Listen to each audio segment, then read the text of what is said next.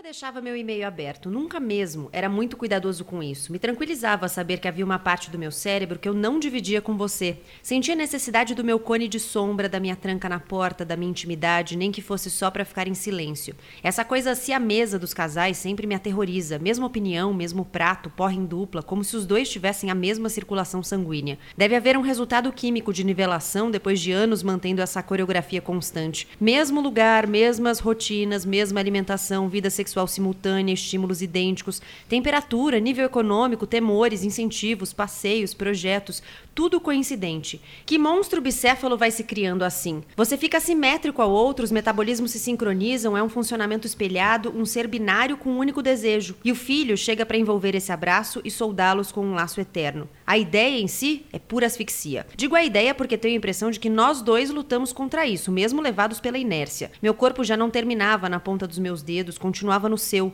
um só corpo. Catarina deixou de existir. Lucas deixou de existir. O hermetismo furou, criou fissuras. Eu falo dormindo, você lê meus e-mails. Em algumas regiões do Caribe, os casais dão ao filho um nome composto pelos nomes dos pais. Se tivéssemos tido uma filha, ela poderia se chamar Lucalina, por exemplo, e Maico, Catalucas. Esse é o nome do monstro que você e eu formávamos quando nos derramávamos um no outro. Não gosto dessa ideia de amor. Preciso de um canto privado. Por que você foi olhar meus e-mails? Estava procurando alguma coisa para começar o confronto, para finalmente desfiar suas verdades? Eu nunca revistei seus e-mails. Sei muito bem que você deixava sua caixa de entrada sempre aberta e por isso eu ficava curioso, mas nunca me passou pela cabeça ler suas coisas. O escritor Lucas Pereira é quem nos conta esta história sobre as fantasias que ele alimenta a respeito de uma jovem mulher que ele conheceu quando atravessou o Rio da Prata para um festival literário. O protagonista precisa cruzar mais uma vez de Buenos Aires para Montevidéu para receber 15 mil dólares de adiantamento pelo trabalho e em meio a um casamento desgastado e monótono e a um bloqueio criativo, almeja encontrar a moça novamente. O romance dura o tempo da viagem, entre a ida e a volta, 17 horas, mas tem direito a idas e vindas no tempo, para que o narrador possa compartilhar com o leitor memórias e contexto. A Uruguaia é o segundo romance do argentino Pedro Mairal e é o livro tema do segundo episódio do Põe na Estante, que já começou.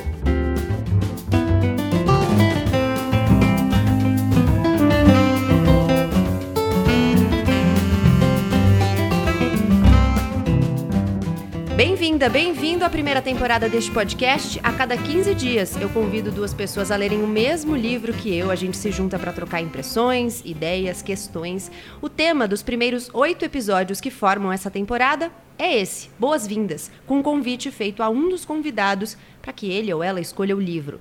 Para falar hoje sobre A Uruguaia, Juliana Dantas e Pablo Ribeiro. Juliana Dantas, quem é você? Pergunta existencial nessa hora. Oi, obrigada por, pelo convite. Estou adorando estar aqui, é uma honra. Eu sou fã do Põe na Estante. Sou jornalista. Põe na Estanter. Põe na Estanter, sou eu. Sou jornalista, sou locutora. Hoje foi um convite invertido, né? Escolhi um livro e, na verdade, quem está aqui comigo foi quem me indicou esse livro a ser lido e foi muito importante para mim. Pablo Ribeiro, quem é você? Oi, Gabi, oi, Ju. Quem sou eu? Agora eu não sei. E eu sou muito feliz com isso, mas o que eu me tornei depois de ler esse livro, que eu acho que é o assunto que a gente está tratando aqui. E aí eu queria trazer um, um trecho desse livro que está na página 11, que é uma música do Fernando Cabreira, que é quando o protagonista, o Lucas, vai viajar para o Uruguai e ele começa a fazer a travessia de ferry do Buquebus de Buenos Aires para Montevidéu, para Colônia, depois pegar um ônibus para Montevidéu. E aí ele lembra de um trecho dessa música que é uma tradução livre seria Estive um tempo na lona do desatino fui amante. E essa música de Fernando Cabreira chama-se Dulçura. E é falando sobre as derrotas que a gente tem na vida. E para mim esse livro foi importante porque era um momento de uma derrota muito grande pessoal e me fez não reconstruir, mas entender que a derrota faz parte da vida e que a gente vai perder de novo lá na frente. Uhum. Bom, estou diante de duas pessoas que gostaram muito de A Uruguai, então vamos falar sobre isso. Por que vocês gostaram? Pablo já deu uma palhinha aí, Ju, uhum. por que você gostou desse livro? É, bom, primeiro eu, eu fiz uma viagem recente para o Uruguai e para a Argentina. E aí, dois amigos, entre eles o Pablo, a outra a Tássia Kastner, que também é uma amiga jornalista, me falaram: não vá para o Uruguai e para a Argentina sem ler antes a Uruguaia. E eu achei que fosse um livro meio denso, meio sociológico, meio a América Latina e suas crises. E aí foi muito interessante abrir o livro e me deparar que, na verdade, era uma crise existencial de um cara de classe média. E, de certa maneira, eu me identifico com esse lugar do mundo, assim, né? Essa crise existencial de alguém. E aí, nesse sentido, resgata um pouco o Antônio Prata, porque eu acho que o Pedro Mairal é uma espécie de Antônio Prata portenho. E eu gosto muito do Antônio Prata e, por conseguinte, gostei bastante do Pedro Mairal. E eu acho que o Antônio Prata ele tem um livro que chama Meio Intelectual, Meio de Esquerda. E eu acho que o Pedro Mairal ocupa esse mesmo lugar. E eu me identifico com esse, essa classe, assim, né? Essa, essa, crise existencial que é um pouco financeira,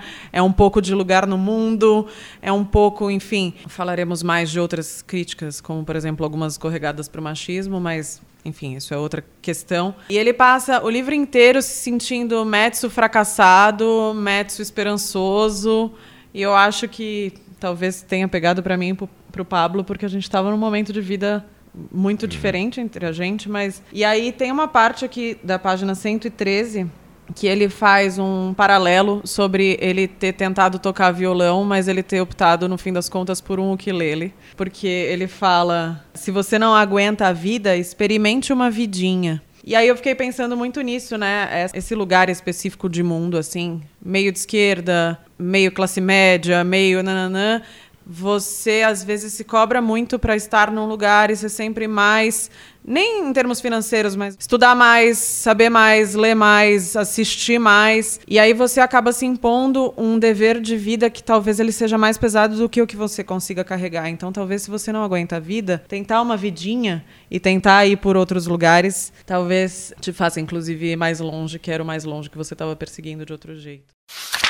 Tirei acordes, ritmos, arpejos, depois me animei a pontear. Ele me salvou da deprê. Esse violãozinho mínimo foi o esteio da minha alma em todo este ano em que continuo vivendo sozinho. O que eu sabia de violão me deu condições de aprender depressa. É um instrumento simples que também pode ser complexo. O violão sempre foi grande para mim, meus acordes saíam sujos, cordas demais com que me preocupar, notas demais sobre aquele suporte. Para um autodidata, para quem toca de ouvido como eu, o ukulele é ideal. Entendi que preferia tocar bem o ukulele a continuar tocando mal o violão. E isso foi uma espécie de nova filosofia pessoal. Se você não aguenta a vida, experimente uma vidinha. Tudo havia ficado excessivamente complexo para mim. Toda aquela vida que havíamos construído juntos se tornava grande demais para mim, Cata. Eu não estava bem, nem você. Andávamos nos odiando com nossas listas de coisas a fazer. Agora tenho uma lousa na cozinha, faço minhas listas de assuntos pendentes e elas não me atormentam. Suas listas me perseguiam. Imagino que minhas listas invisíveis perseguiam você, minhas listas tácitas, minhas solicitações movediças.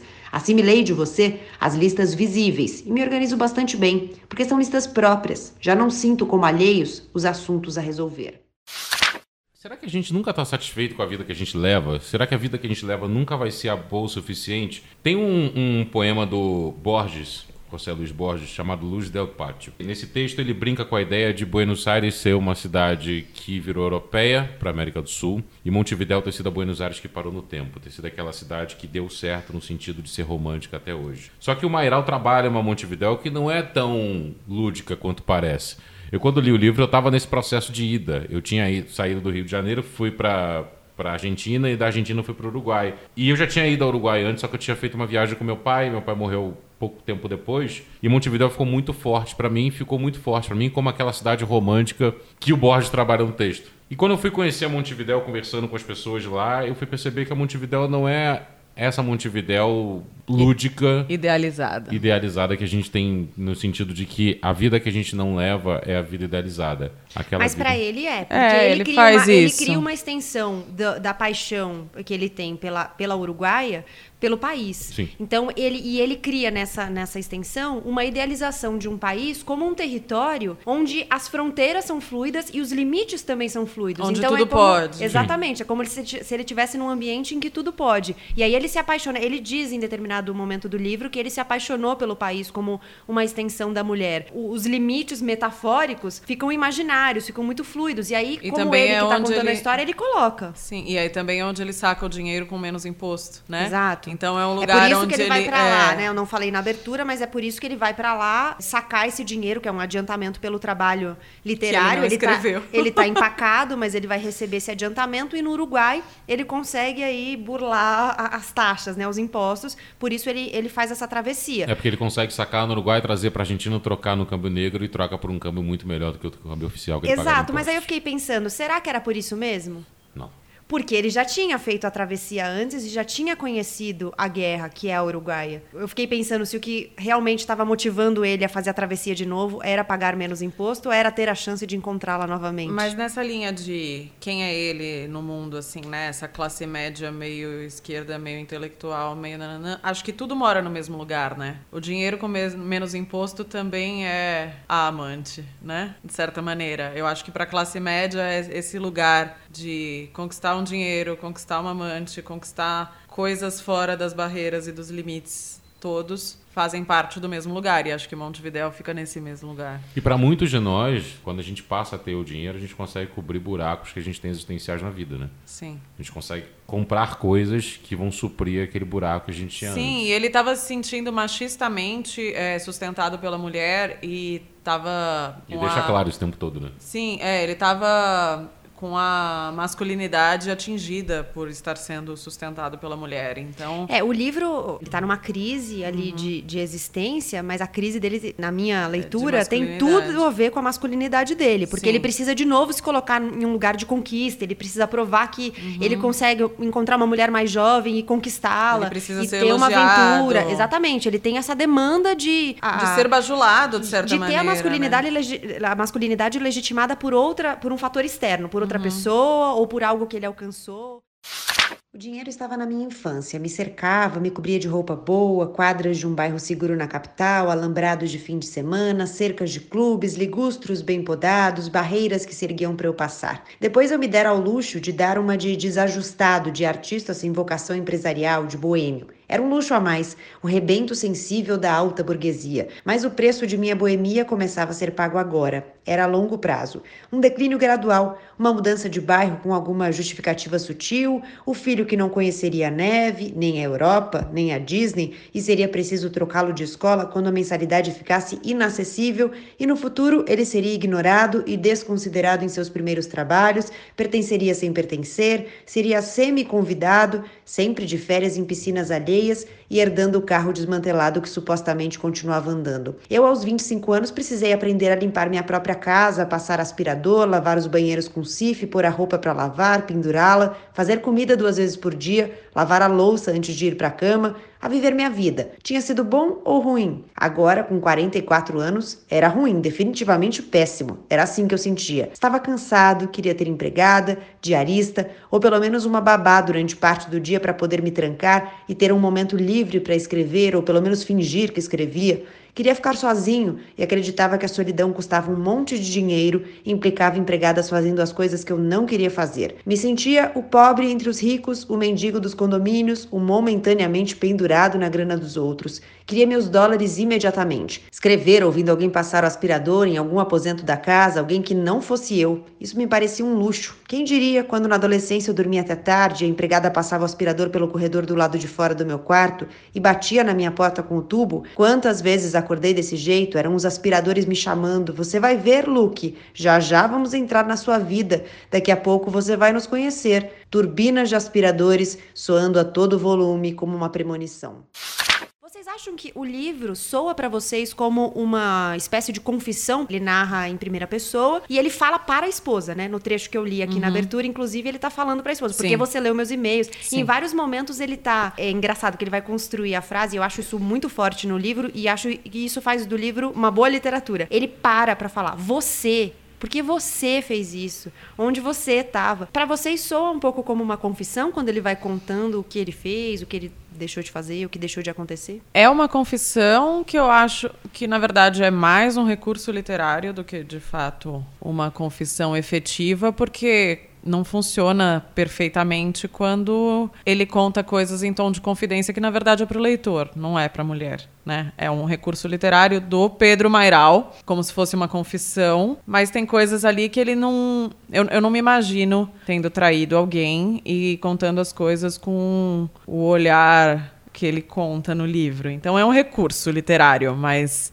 isso na vida real não, não, não se verifica, né? Eu tenho dúvida sobre isso. Porque em vários momentos do livro, eu me peguei pensando o seguinte: é, o livro, eu até comecei falando, ah, eu estou diante de duas pessoas que gostaram do livro, porque eu gostei muito do livro como literatura, acho o livro extremamente bem escrito, acho que o Pedro Mairal sabe usar muito bem as palavras, os recursos literários, esteticamente é um livro, sabe, é, me agrada. Mas me deu um pouco de canseira essa coisa do homem na meia-idade, em crise, ah, o casamento, sabe? Me deu uma, uma, um desgaste e em vários momentos eu vi ele jogando tudo pra cima da mulher. Então, assim, em nenhum momento ele fala dele como um agente ativo da relação, como alguém que contribuiu para chegar naquela monotonia, naquele fracasso que ele descreve. É o tempo todo ele tá falando dela. Ele fala: "Você, você fez isso, você leu meus e-mails. Por que, que você leu meus e-mails? Por que, que Mas- ele recebeu os e-mails?" Eu entendo o que você está falando, acho que é uma leitura, mas de certa maneira ele se coloca num lugar de fracassado, né? É o tempo todo.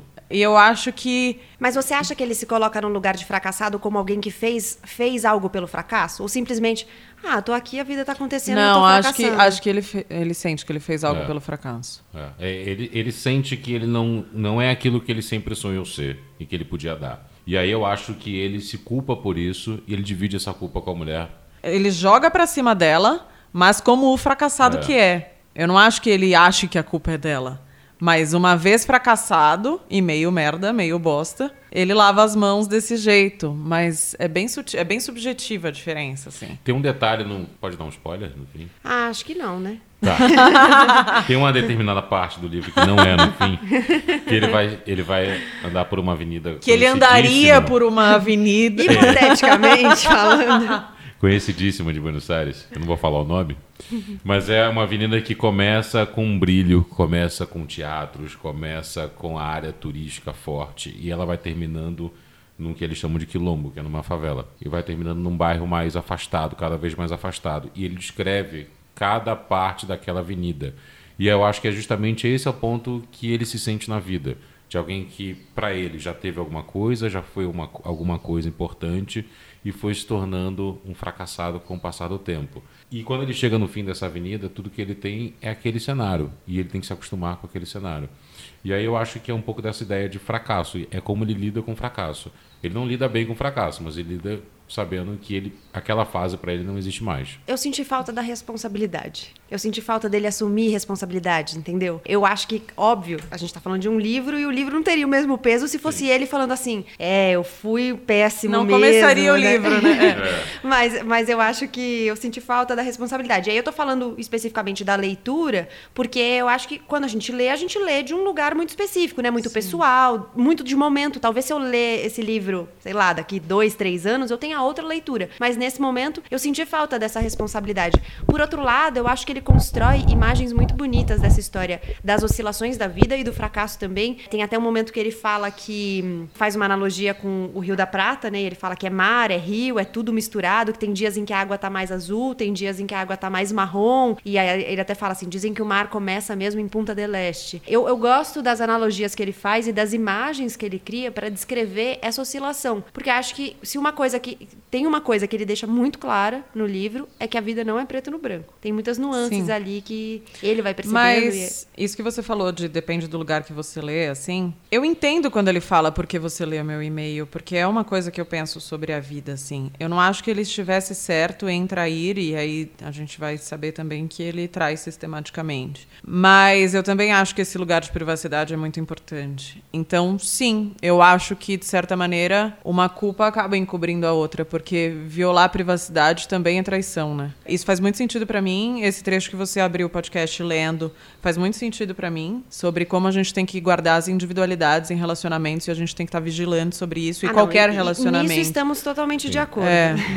Não só um relacionamento amoroso, um casamento, um namoro, mas qualquer relacionamento, né? Não se deixar engolir por um amigo, por uma mãe, que seja. E nesse sentido é muito importante. Sobretudo, eu tô com vários amigos que tiveram filhos recentemente, e sobre como é difícil você não se anular e não virar a pessoa ou virar em função de uma determinada coisa. Então, eu acho, eu acho que ela tem culpa em ter lido os e-mails dele. Mas ele tem outras tantas. A relação é isso, né? Todo mundo É. tá envolvido, Sim. todo mundo tem suas Sem responsabilidades. dúvida.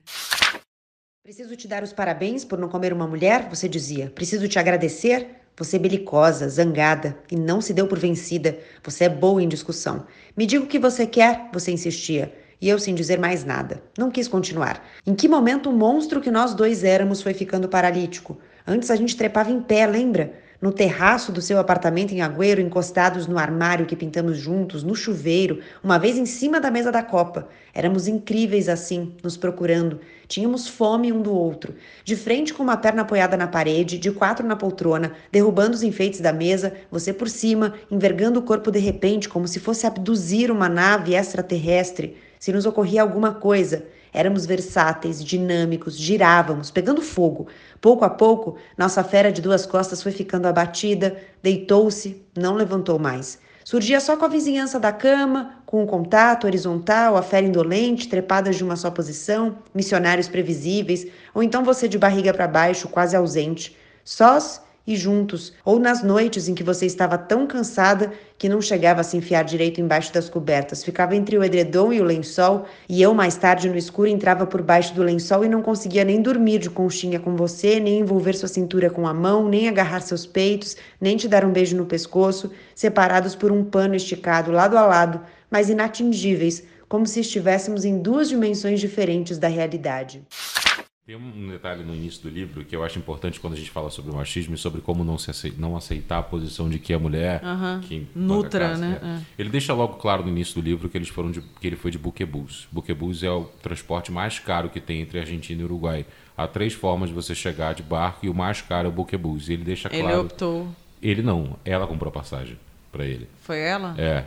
E aí ele deixa claro que foi de buquebus. E aí ele fala um determinado período, logo no início também, que ele fala assim: quando o, o, o começa a sair pelo Rio da Prata, e aí vem um, pelo alto-falante a informação de que informamos aos senhores passageiros que o free shop já está aberto. E ele diz o seguinte: que gênio inventor dessa palavra, free shop. Quanto maiores as restrições impostas ao comércio, mais os argentinos gostam dessa palavra. Uma estranha ideia de liberdade. E aí eu acho que é, é essa ideia de que você começa a, a suprir o vazio da vida com aquilo que não é verdadeiro. Ele escolheu a guerra, por exemplo. A, a Uruguaia. A Uruguaia. Ele poderia ter escolhido o free shop. Ele poderia ter escolhido qualquer outra coisa para suprir aquele vazio. E é o vazio que ele não se colocava como a pessoa responsável por dividir a criação do filho uhum. com a mulher. É, e eu saliento também que, de novo, essa pessoa nesse lugar de classe média, meio intelectual, meio de esquerda, meio fracassado, nananã, ele conhece a guerra num contexto em que ele é reconhecido como escritor, né? Num festival literário Isso. de uma realidade paralela. Uma é... praia maravilhosa, diga-se de passagem. Desconheço. Nada mas... como convidado é, viajado, né? Exato, exato. Tem aqui dica já para atravessar de Buenos Aires para Montevideo. Mas foi isso, ele me entregou esse livro quase como um guia. Isso. Foi um lugar de bajulação também, né? Era um lugar onde ele era reconhecido profissionalmente. Então, como ele é um escritor que ainda não se encontrou, nem foi plenamente reconhecido e sonha com sucesso pleno, ele conhecer essa mulher nesse momento, onde ele é reconhecido como um escritor, numa realidade paralela. Então acho que tudo é muito difuso e se mistura, né? É o dinheiro que não é total, é o sucesso que ainda não veio, é a relação amorosa que não está plena. Então, esse lugar de vazio ou de semi-plenitude, eu acho que é o que move ele, nem sempre para frente, mas é o que move ele. E é o que, no fim das contas, faz ele escrever, porque ele está escrevendo e ele está é. contando para gente que, depois de ter um bloqueio criativo, ele estaria escrevendo escrevendo sobre o fracasso do, do casamento dele, sobre a relação com a guerra. Uma coisa que sobre a qual fiquei pensando bastante é que ele dá um rótulo para essa mulher a uruguaia, ele rotula ela. Ela é a uruguaia. E a esposa não tem rótulo, ela tem um nome. Uhum. A esposa tem, ocupa um lugar, na minha leitura, um pouco de proteção mesmo. Ele fala que é um amor do qual ele não gosta, mas ao mesmo tempo ele protege aquele amor. Então, nesse sentido, me deu uma certa compaixão, porque ele rotula a outra mulher. Quando ele fala que ela é a uruguaia, ela não é nada mais que isso. Ela só é a uruguaia. E tem um momento onde há o reencontro que ele percebe que a fantasia da cabeça dele é muito mais forte do que ela real. E isso me fez pensar em outra coisa, porque nesse momento do reencontro, ele fala, depois da troca de e-mails, a gente se encontrou e tal, não sei o quê. E aí ela parecia uma desconhecida. E ele fala, quem é essa garota? E eu fiquei pensando, quando uma pessoa se torna conhecida pra gente? O que faz com que o outro não seja mais um desconhecido? Eu não estava pronta para essa, gente. Eu acho que nunca. eu acho que nunca. Porque eu acho que se a gente não se reconhece primeiro, a gente não tem como reconhecer o outro. Mas o, o, a- o outro também não é uma forma da gente se reconhecer? Sim, A gente se reconhece no outro também. mas, Mas, esse é um processo pra vida inteira. Mas o encontro com o outro é a mesma coisa do que você fala de abrir um livro do momento da sua vida, entendeu? Tem pessoas que fazem sentido num determinado momento e outras não, ou tem pessoas que naquele momento não fizeram sentido porque não era um diálogo contigo, mas que dali a 10 anos vão se aproximar. A gente estava brincando agora, né, enquanto a gente estava tomando café, que quando eu conheci a Gabi, eu não gostava dela, porque a gente dividia a mesma sala Apesar da de eu faculdade. ser muito carismática, ela não gostava de mim. Isso, era excesso de carisma até. Depois de um tempo em que a gente começou a se relacionar em outro contexto, a gente ficou muito próxima. Então eu acho que é a mesma coisa que abrir um livro que talvez não te faça sentido naquela hora. Você também conhece pessoas que às vezes ornam e às vezes não ornam. É. Isso, isso vai acontecer a vida inteira, né? E, Sim. e com muitos livros. Eu posso trazer um outro livro aqui? Fique à vontade. Tem um livro do Alejandro Zambra, um escritor chileno chamado Bonsai. E esse livro, Excelente. quando eu li a primeira vez, foi muito, muito importante para mim. Quando eu reli, eu falava, de que, que eu gostei desse livro? E aí tem uma que para mim me marcou muito num, num momento, que é a história de um casal que se separa num determinado período. E aí tem uma conversa na cozinha entre duas amigas e o, o outro personagem só observando. E aí as duas amigas conversam, e aí uma vira pra outra e fala assim: Mas qual o sentido de você ficar com alguém na sua vida se essa pessoa realmente não mudar a sua vida? E a outra pergunta algo do tipo: Ah, não sei. Aí ela complementa: Se essa pessoa não mudar a sua vida, se essa pessoa não destruir a sua vida. E ali é o ponto-chave do livro, porque dali a história começa a se desenrolar. E eu fiquei pensando muito naquele momento da minha vida, depois eu fui reler o livro e falei assim: Não é aquele momento-chave pra mim. O momento-chave pra mim foi outro, depois que eu reli. Porque cada livro tem um momento diferente na, sua, na, na vida de cada um. Eu, quando li a Uruguaia, e talvez eu não tenha me atentado aos toques machistas que o livro tem. Tudo bem, eu tô na posição que, de quem é o provedor do machismo também o tempo todo. E é um processo de desconstrução minha para a vida inteira. Mas nesse, nesse livro, naquele momento que eu li, foi muito uma questão de você estar num momento de vida se sentindo derrotado, fracassado, precisando mudar de alguma forma, precisando de algo que você olhava para o outro lado, e ele olhando para o outro lado do rio, e vendo um outro país, uma outra cidade, uma outra mulher, observando uma nova vida. Que é uma vida que ele sabia que ele não quer ter, mas que ele precisava usufruir daquilo ali em um certo momento. Talvez para mim tenha sido importante naquele momento. E quando eu reli depois, eu fui ver o machismo por trás. Mas aí também é muito louco, né? Porque quando você acha que o problema é o teu entorno e, ou o teu lugar e troca de lugar e o inferno continua igual ou pior, você descobre que o inferno é você mesmo, né? E aí você volta pior do que você foi, se você não fizer nada de bom com isso. Então passa por aí também, eu acho, né? Na data que estamos gravando, faz exatamente um ano que eu, que eu saí da empresa, que eu saí da casa onde eu morava, que eu deixei de ter um CEP. Eu assinei o meu primeiro CEP depois de um ano, essa semana agora. Então, essa flutuação da vida, que é muito gostosa, mas dói muito. Quem planeja esse negócio? Pensei. Quem me faz ir sentar bem na frente desses dois dementes que dizem coisas que me acertam o fígado? Será que é porque a gente só presta atenção naquilo que nos diz respeito e por isso recorta do infinito caos cotidiano exatamente o que nos toca? Ou coisas estranhas acontecem? Eu teria de perdoar você, Catalina? Isso me libertaria e me destravaria? Eu rindo do evangelista e da testemunha de Jeová, e de repente os dois me deram uma lição sem querer, sem notar minha presença, me deixaram ali, sério, observando os subúrbios de Montevidéu passar. As casas precárias, um ou outro lixão, pessoas fazendo bicos, carrocinhas de garrafeiros, gente sentada conversando na porta dos casebres e o morro lá longe. Ou eu teria de perdoar a mim mesmo. Mas perdoar-me de quê? Nesse sentido é bem clichê, porque é o fracasso e a tristeza e a incerteza que motiva ele a escrever. E é sempre assim, né? Derrota nos motiva, é isso? O fracasso nos motiva a escrever? É, quando você vai pensar na motivação dos grandes escritores, das grandes narrativas, no geral, elas têm a ver com momentos de infelicidade e de questionamento. de- Inquietação, né? Mas a inquietação, ela vem da- mais do, do ponto negativo do que do positivo. Sem né? dúvida. Se Por quê? você estiver plenamente satisfeito, você não faz nada, né? Até Por porque a é ignorância é uma- uma benção. Mas isso, mas isso não, é, não é uma coisa que, que não é de uma profundidade de discurso, de que quando você está bem na vida você não produz nada, você não escreve, você não abre o seu peito. No... Não, mas, é, por O exemplo. Drummond escrevia, por exemplo, colocando uma máquina de escrever numa sala, se trancando e escrevendo. Essa semana eu já refleti sobre isso, então eu tô um pouco pensando sobre isso. Mas assim, essa semana, por um questionamento de um amigo, eu percebi que eu tô exatamente onde eu estaria se eu pudesse escolher agora. Mas eu tô sendo movida por uma inquietação por causas que me pegam. Então, mesmo que eu esteja tranquila e satisfeita com a minha própria condição nesse exato momento, e pode ser que daqui a cinco minutos eu deixe de ficar satisfeita, mas por mais que eu esteja bem comigo, é o momento que eu tenho mais força de me mover em direção a um lugar onde eu. para as coisas que eu quero mudar, por exemplo, né? Então eu me imbuí dessa força para conseguir agir. Mas, de certa maneira, é uma inquietação que não necessariamente vem com a tristeza, mas é uma inquietação. Mas a tristeza também causa inquietação. Depende do que você vai fazer com ela, né?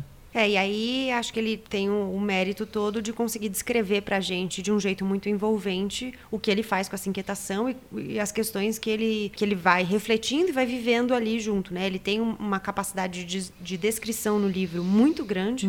Em determinado momento até pensei, né? Nossa, até onde será que as palavras são capazes de descrever? Porque ele faz longas descrições da fisionomia, dos Dos trejeitos. lugares. E ele usa uns- um flashback que ele vai e volta, né? Ah, então a estrada tava assim, e aí eu lembrei de tal coisa. A estrada continua com a mesma paisagem, sei lá. E o Pedro Mairal, inclusive, tem um curso de literatura que ele dá que chama Como Contar La Vida. E aí é, são técnicas de como ser descritivo pelos cinco sentidos. Olhando de novo para o livro, você vê onde ele encontra esses recursos, assim. Quando é o cheiro que importa mais, quando é o tato que importa mais, quando é a visão que importa mais, e como ele combina tudo isso. Ele aguça todos os cinco sentidos, se joga no livro nesse sentido, a ponto de você ir, literalmente nesse sentido, a ponto de você ir junto com ele, né? Então você começa a sentir frio junto, você sente calor junto e tudo. É, isso é verdade mesmo. Porque quando ele vai descrever a estrada, por exemplo, no momento em que eu estava do livro, era que eu estava nessa estrada. Quando parecia que ele estava descrevendo do meu lado, sentado no, no, no centro do meu lado, descrevendo aquele, aquele momento. E ele é tão fracassado que ele senta no assento do ônibus que você fica com a perna meio torta É. porque você tá em cima da roda. Então, tipo, todas essas coisas que às vezes a gente passa quieto porque a gente não acha que isso tem poder literário,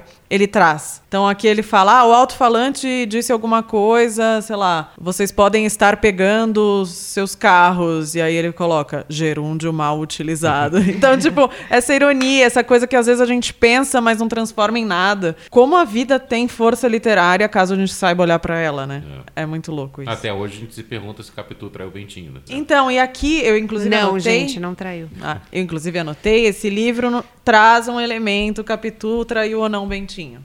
E eu acho isso muito legal. Não vou dar spoiler. E é uma das primeiras coisas que eu discuto com quem leu. É tipo, ah, aconteceu ou não aconteceu? Foi isso ou não foi isso? Eu acho engraçado, eu acho legal esse lugar. Chegamos ao terminal de Três Cruzes. Não tive pressa em desembarcar. Deixei todos descerem antes de mim. A testemunha de Jeová era uma mulher volumosa, de cabelo platinado e jeans justo, de uns 35 anos, e o pastor, um homem grisalho e alto, de olhos claros, sem bagagem, sozinho com uma pasta na mão, devia andar pelos 60. Os dois desceram sérios, sem falar um com o outro. Desembarquei e fui comprar um sanduíche. Gosto dessa mistura de terminal e shopping de Três Cruzes. Um centro comercial em cima de uma rodoviária. Subi pela escada rolante. Lembro de ter sentido na mesma hora a presença do diferente. Já havia começado a transição da familiaridade para o estranhamento. Um ar que eu reconhecia, que lembrava a Argentina nas pessoas, no jeito de falar, na maneira de se vestir, e de repente marcas que eu não conhecia, uma palavra diferente, um tu em vez de voz, um casalzinho, ele com a garrafa térmica embaixo do braço e a cuia na mão, uma garota linda de ascendência africana, depois outra, mais outra, uma premonição brasileira. Como nos sonhos, em Montevidéu, eu achava as coisas parecidas e ao mesmo tempo diferentes. Eram, mas não eram. Eu ainda tinha alguns pesos uruguaios da viagem anterior e também um cartão da Antel. Comi o sanduíche e liguei para Enzo de um telefone público do terminal. Foi como voltar ao passado. Não sei por que estranho arranjo, Enzo não podia receber chamadas feitas de celular. Era preciso ligar de um telefone fixo para o seu telefone também fixo, e o mais estranho era que ele sempre atendia. Eu tinha avisado que ia Montevidéu. Mesmo assim, ele ficou surpreso. Holandês! exclamou entusiasmado do outro lado da linha. Era assim que Enzo me chamava, porque, segundo ele, tenho cara de holandês. Sei lá, não tenho nem sombra de holandês, mas era o apelido pelo qual ele começou a me chamar quando eu frequentava a oficina literária que ele deu em Buenos Aires nos anos 90. Você falou sobre relacionamentos e logo no início ele coloca a questão de você se anular no encontro com outro. Eu queria ouvir vocês dois sobre isso. Quer dizer que a bonita veio aqui para entrevistar. Ah, tá, desculpa. Não, acho que, acho que essa é uma questão que sempre se impõe em qualquer relação, né? O quanto você se anula. Eu, eu acho que quando a gente sai de uma relação ou quando a gente questiona uma relação, essa é uma questão que sempre vem. Puxa, será que eu estava sendo eu mesmo? Será que eu estava me anulando? Que é ser eu mesmo, o que né, é gente? ser eu mesmo? Ninguém tem uma resposta para isso. Eu acho que o que é ser eu mesmo muda de acordo com o contexto, com o tempo da vida. É, e eu acho que essa, esse também é um desafio das relações, porque às vezes o que é ser eu mesma hoje não vai ser o que é Uhum. ser eu mesma em 10 anos. E aí o que é ser o meu, eu mesmo do outro vai acompanhar o que é ser eu mesmo dos meus 10 anos Sim. futuros? Eu tinha falado sobre isso um pouquinho no começo, mas o que eu penso também é sobre como as convenções do casamento são o que estragam um casamento, né? Porque o que é esperado de um casamento é aprisionante. Agora, o que você pode fazer do seu próprio casamento é novo. Então, é o que eu busco muito fazer, é um uma aprendizagem diária. Mas cada vez que eu ouço alguma piadinha de tio do churrasco sobre como o casamento, ah, blá blá blá, minha patroa, nananã, eu falo, cara, é ruim porque você leva assim, né? Eu acho que cada um tem que achar a sua verdade dentro de um relacionamento e não seguir um script que claramente é falido. E é por isso que acontece esse esse essa frustração toda, né, que é o que rege muito o livro. E determinadas coisas pelas quais ele passa aqui, ele não precisaria passar caso ele tivesse conseguindo ter um diálogo e caso eles não tivessem se baseando no script falido de casamento. Pablo, Obrigado. você pode responder também. Você acha que é Mas assim? Aqui tô na questão de entrevistador.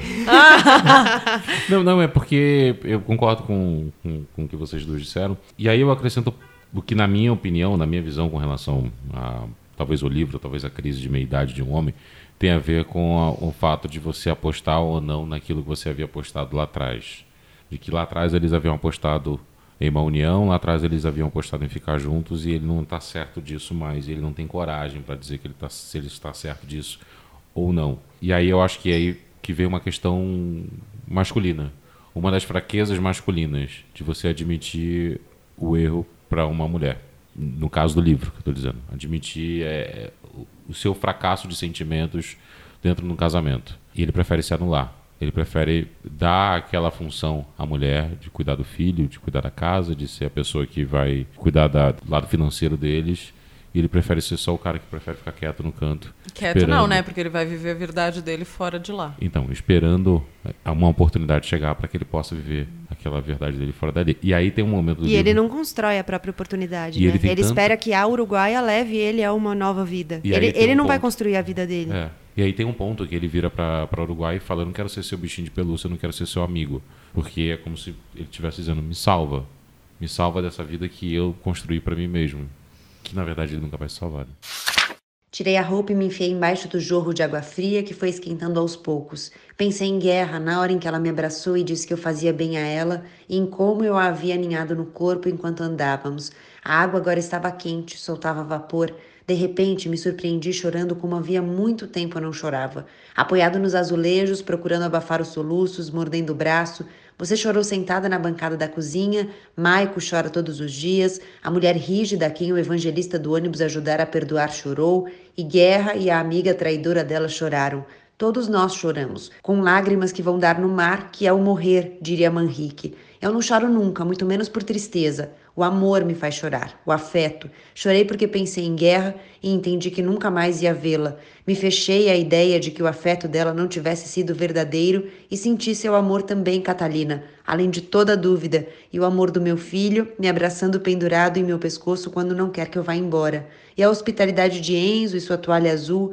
Quando alguém te dá um chute, você fica alerta como se não existisse ninguém do seu lado. E quando de repente alguém te trata bem, você baixa a guarda e se desarma. O afeto derruba você.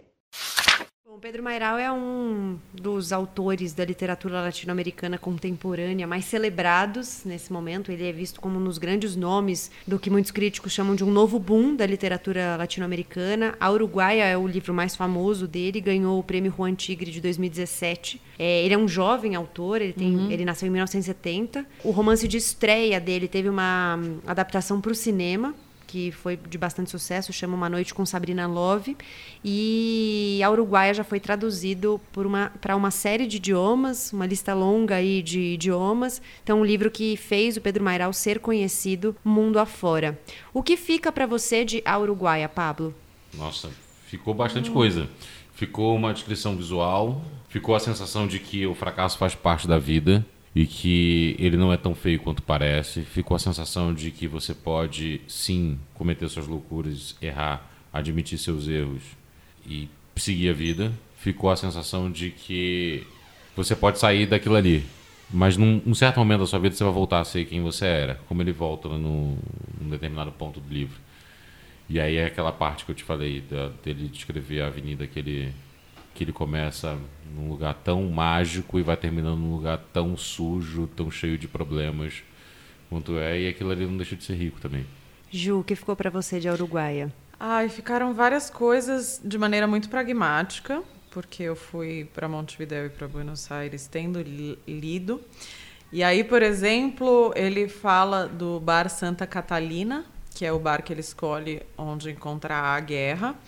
E ele cita que é o bar que o ex-presidente Mujica frequentava quando estava na presidência. E aí eu fiz esse trajeto, eu saí da presidência em Montevidéu, na praça, não lembro o nome da praça, e na fui. Vieja. A gente tem aqui, a gente trouxe um guia, né? De, isso, do isso. Rio da Prata. Muito obrigada. E aí eu fui andando, fui fazendo o trajeto, imaginando o que, que o Mujica fazia quando ele ia almoçar lá. E é um bar, assim, tipo, um botecaço, assim. E aí eu sentei lá para tomar uma cerveja com o Vitor, meu marido, e, e foi muito interessante, né? Porque tem uma parte que ele descreve. Tá ali o Santa Catalina, sempre com seu todo amarelo, o sol batendo sei lá o quê. E aí eu sentei lá para tomar uma cerveja e eu fiquei imaginando todo aquele momento em que ele descreve, se ele sentou lá para escrever, se ele de fato teve o diálogo com o garçom que ele teve. Até porque esse livro ele traz uma carga que você sempre fica se perguntando quão autobiográfico é. Porque o Pedro Mairal se parece muito com o Lucas, pelo menos em termos de faixa etária, lugar do mundo e nananã. E aí você fala, cara, ele passou por quanto disso aqui, né?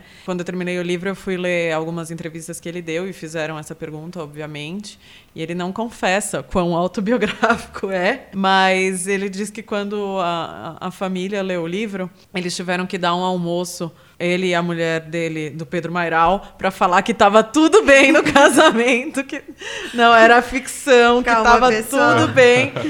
Mas esse livro, fora tudo que ele me deu de punch, assim, de de literatura, ele para mim marcou também o meu reencontro com a leitura, porque eu sou uma pessoa que está muito desconectada da concentração recentemente, quer dizer, nos últimos anos, celular, loucura, mil coisas para fazer, e eu sou uma começadora de livros e eu tenho muita dificuldade de terminar. E esse livro, ele eu, comecei ele parei ele. Aí eu falei, não, eu tenho, eu tinha um prazo assim, eu tenho que ler ele até antes da viagem. E aí eu me obriguei a ler ele, só que aí quando eu vi ele que estava me obrigando a continuar, então, de certa maneira, ele foi um marco da minha retomada de reencontro com a literatura, porque eu estou com muita dificuldade de concentração e ele me ajudou muito. Ele é um livro rápido, ele é um livro que flui muito, ele pega muito. Eu gosto da personalidade do narrador, então é gostoso demais. Assim, é uma. Meu marido leu no avião indo pra.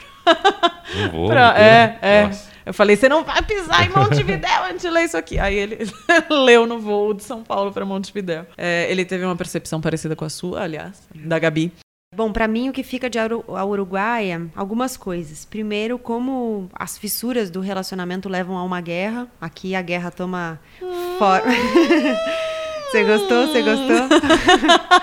Aqui a guerra ganha forma de mulher, de uma outra mulher, nome e forma de uma outra mulher, mas acho que as guerras dos relacionamentos podem ser muito silenciosas e elas passam pela invasão da privacidade, como ele questiona, por que você leu meus e-mails, passam pelos questionamentos de até onde, quais limites você vai cruzar, né? Quais linhas você está disposto a cruzar e quais limites você está disposto a alargar em nome daquela relação. A questão da individualidade dentro do relacionamento também acho que fica muito forte, mas acho que mais do que tudo o que fica para mim é que ninguém ninguém é uma pessoa só. Nós somos um nó de pessoas.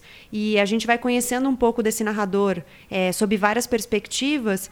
Claro, sempre muito autorreferido, porque ele está narrando em primeira pessoa, mas a gente vai conhecendo que ele é diferente dentro da casa dele com a esposa dele, a Catalina, ele é diferente com a guerra. Ele tem vários aspectos que hum, aparecem apenas em um contexto, outros que aparecem em outro contexto. E acho que somos assim, né? Somos todos Sim. assim. Acho que isso é é ser gente, né? É, acho que é um pouco de adequação, né? A gente não vai vestido de gala pra praia, nem vai de biquíni no mercado. É isso. Quer dizer, não deveria, se vocês estão fazendo isso. Eu sou carioca, isso. né?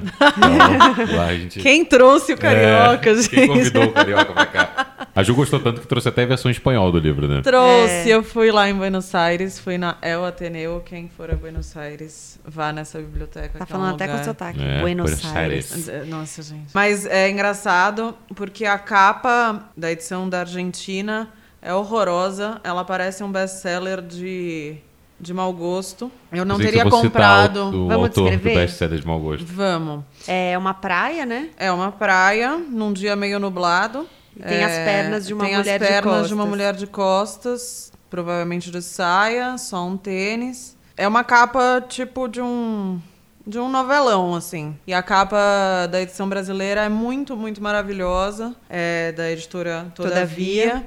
É uma capa, inclusive, mais fosca, né? O material mais. Eles têm essa proposta de livros confortáveis, é. né? Então. É muito, muito bonita. É uma.